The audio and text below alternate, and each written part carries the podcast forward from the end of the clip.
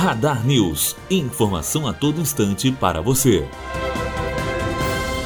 Pagamento de propinas da Odebrecht acima de 500 mil reais era realizado em hotéis. Informações foram reveladas pela Folha de São Paulo. De acordo com o auxiliar administrativo da corretora OIA, valores inferiores eram entregues em mochilas em bares, restaurantes e cafés. O depoimento de Rogério Martins faz parte das apurações sobre corrupção envolvendo o projeto Parque da Cidade, desenvolvido pela Odebrecht na zona sul de São Paulo. Matheus Azevedo aluno do primeiro ano de jornalismo, direto para a rádio Unifoa, formando para a vida.